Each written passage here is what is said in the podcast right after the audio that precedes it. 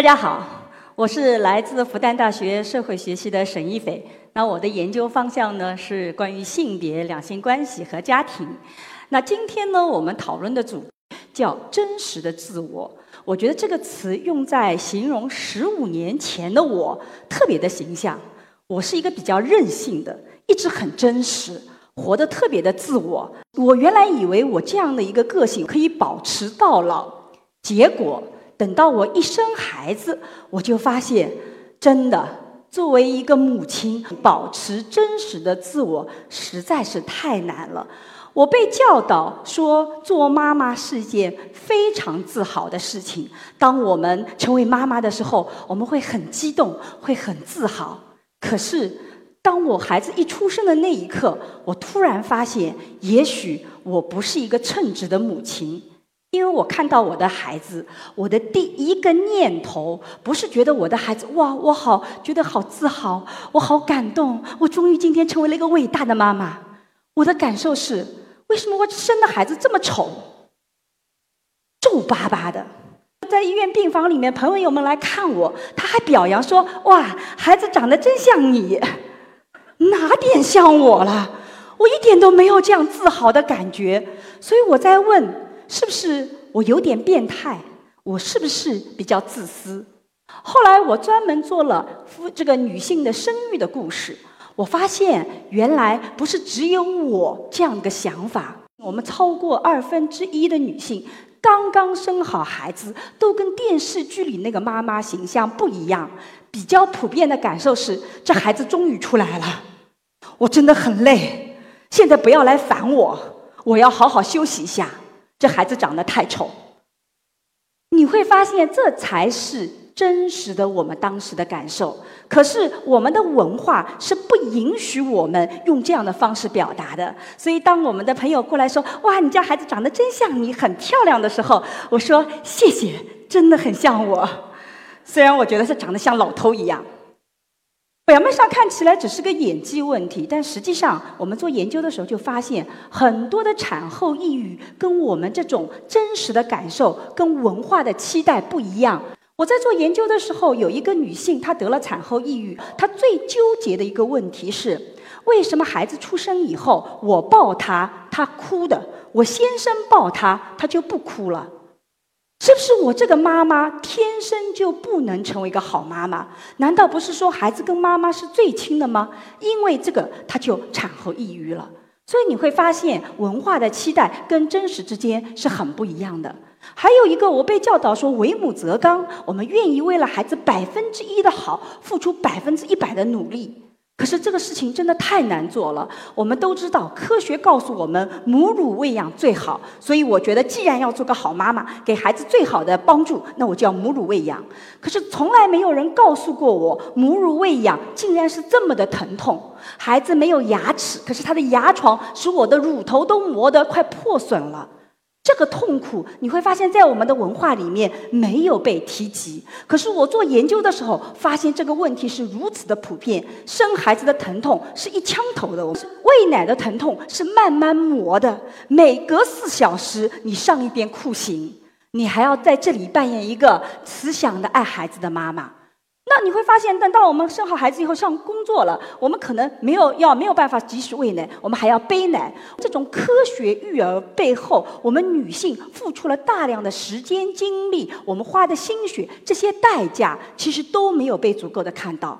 更糟糕的是，有些人可能就是不太适合母乳喂养的，比如说母乳性腹泻，这个是今天在过敏的时代特别容易发生的。在国外有很多这样的个案，孩子不吃奶就可以了，换奶粉，奶粉里也有各种各样防过敏的奶粉。可是这个妈妈当她的孩子出现这个问题的时候，她崩溃了。她说：“我真的心理压力好大，喂奶的时候就觉得自己的母乳不是这个好的东西，是毒药，我在一次次的伤害这个孩子。”当这种事情发生的时候，我们没有反思过那个科学母乳喂养是不是不是所有适合所有的女性的，而是我们女性开始质疑我是不是那个好妈妈。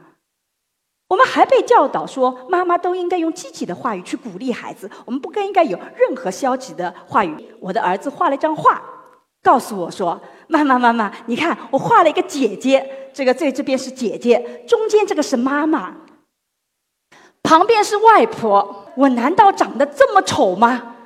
可是作为一个妈妈，能不能这样真实的表达？不可以。我们会说：“宝宝，你画的真棒，竟然你画了妈妈有两只眼睛。”啊，孩子很高兴。所以你要知道，今天呢，我们的孩子经常被我们鼓励，他根本不知道自己到底画成什么样子，因为我们告诉妈妈们：“你一定是要表演的很好。”你会发现，这个社会欠我们妈妈一座奥斯卡。我们做了妈以后，根本就不记得真实的自我是什么。我们的演技都是超常发挥的，而且这个社会不仅要求我们是一个奥斯卡级的演技，而且他还要求你有明星级的样貌身材。你看看现在的辣妈形象，他告诉你，做了妈妈以后，你依然能保持非常苗条的自我。一张 A 四纸竖在你这边，你的腰就被挡住了。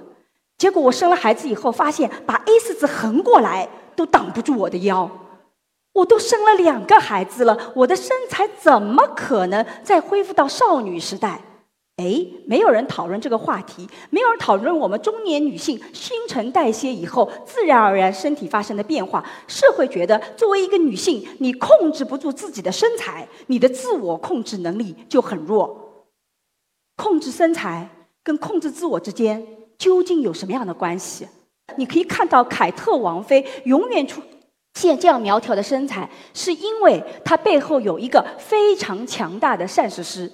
她的工作就是展现美丽，可是我的工作不是的。我每天出去工作，回到家里陪孩子做作业，到九点钟，我只想瘫在床上了。我再也不想到外面去运动了，因为我今天一天已经太劳累了。所以在这个过程中，你会发现。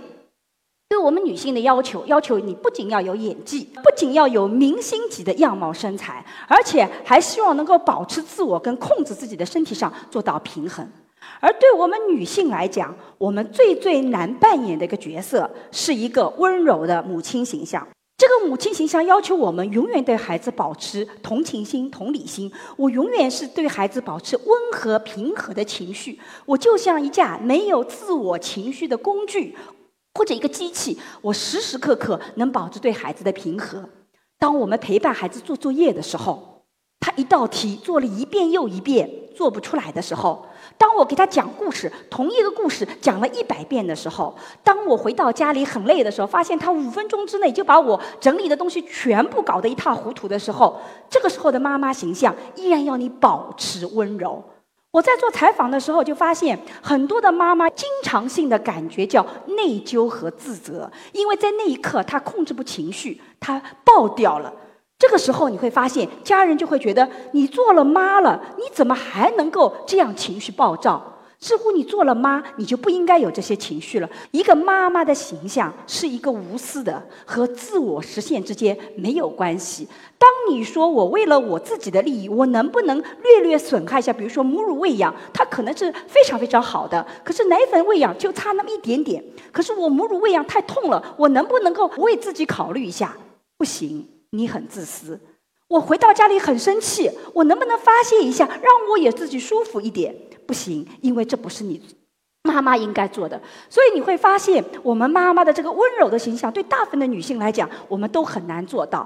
不仅如此，我们对于妈妈还有各种各样的高的要求，比如说，妈妈应该是孩子最好的照顾者，妈妈是孩子最好的玩伴。你会发现，我们的妈妈的角色是如此之多。现在，我们妈妈还要做最好的老师，还要做最好的教育经纪人，我们还要做孩子最好的经济后盾者。他想追个星，我们也要支持他。我们的妈妈的角色非常非常的多，甚至有人告诉我们，每一个角色都是不可替代的。如果你替代了，那你就不是一个尽职的妈妈。所以你会发现，进入了二十一世纪，我们的妈妈是一个劳动模范型的妈妈。我们学术里有个词叫“密集母职”，这个母职要求你，无论在孩子身上花多少的时间。都是应该的。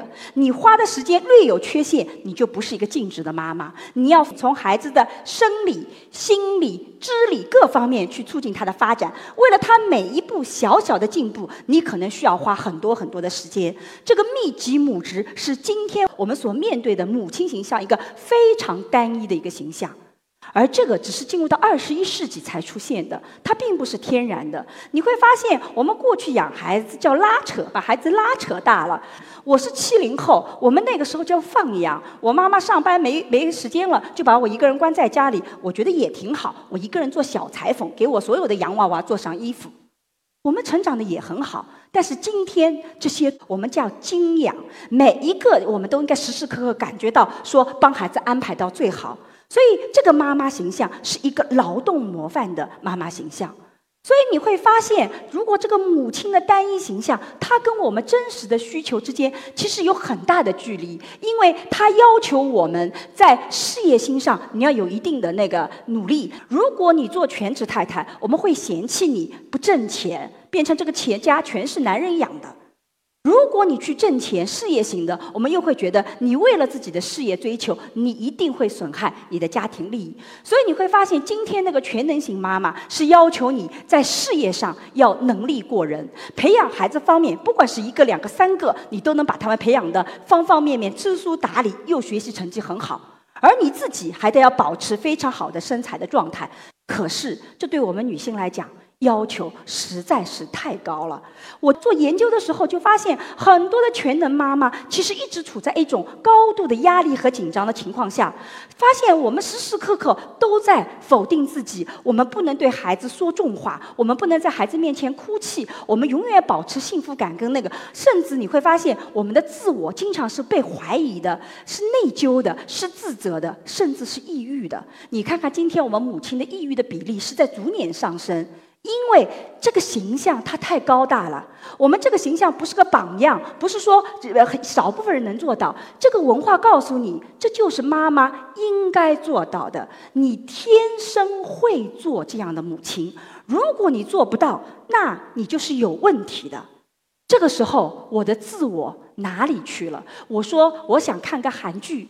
我想自己追一个明星，我想自己休闲一下，我想自己出去旅游，这些事情都放在了孩子的对立面。所以我们很早就研究就发现，从中国民国时候，这个母职跟女性的发展，它两者之间一直是有张力的。这个张力一直存在，只是从来没有被社会很好的重视过。所以我自己生老二的时候，我就问做妈妈有没有其他的可能性。我们家老二比较胖，胖八斤出生的。这个医生说，这个孩子要跟妈妈亲密接触，把这个孩子放在我的胸口，我要抱一抱他。我三十秒以后就跟我先生讲，把这块这坨肉给我拿走，这坨肉太重了，我不要亲密接触。我是不是可以说不？哎，我先生就把这坨肉给拿走了。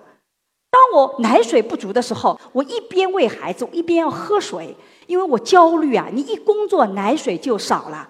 我先生就跟我讲说：“你帮我儿子奶里香水，可不可以提前香好？你不要现场香，太假冒伪劣了。”我就问他：“我可以不喂奶了吗？我只喂了三个月。”我先生说：“你就不要喂了，我觉得你的奶都带着焦虑了。”我家儿子长得也挺好，吃奶粉长大。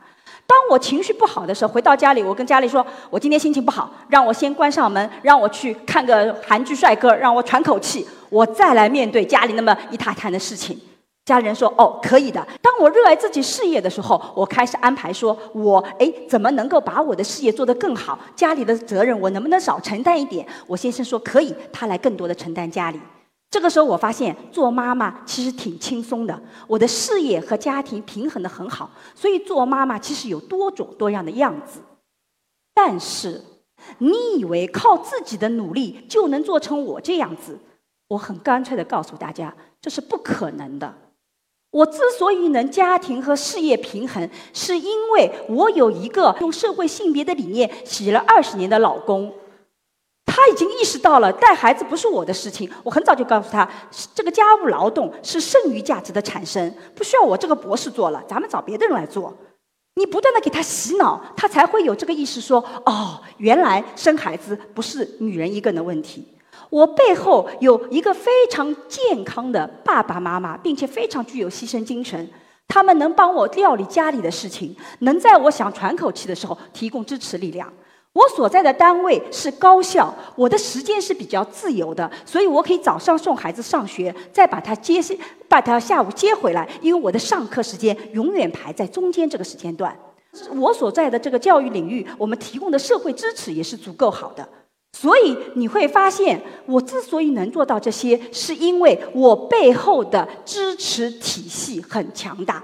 如果没有这些支持体系，女性要单靠自己的力量想平衡好自我发展与全能母职，这几乎是一件不可能完成的任务。这一点，我觉得整个社会都应该要意识到。所以，如果我们今天要突破全能型的母职，我们不是仅仅依赖于女性应该如何做得好，我自己如何努力，我应该怎么更好的把我的时间管控起来。当然，这部分也很重要。但是与此是同时，我们应该质疑传统的性别分工：女的是不是就应该回家？不一定的。我们两者之间是一个分工协调的工作。更为重要的是，我们应该反思今天的育儿和母职文化太以孩子为中心了。我自己是做家庭教育的，这种密集母职对孩子的成长没有好处，他把孩子的自我给捆绑了。妈妈的超我干涉了孩子的自我，对孩子的成长没有好处。我们的育儿文化里应该把妈妈的那个自我也重视起来。我们应该是妈妈跟孩子并重，才是好的育儿文化。而最后最最重要的是。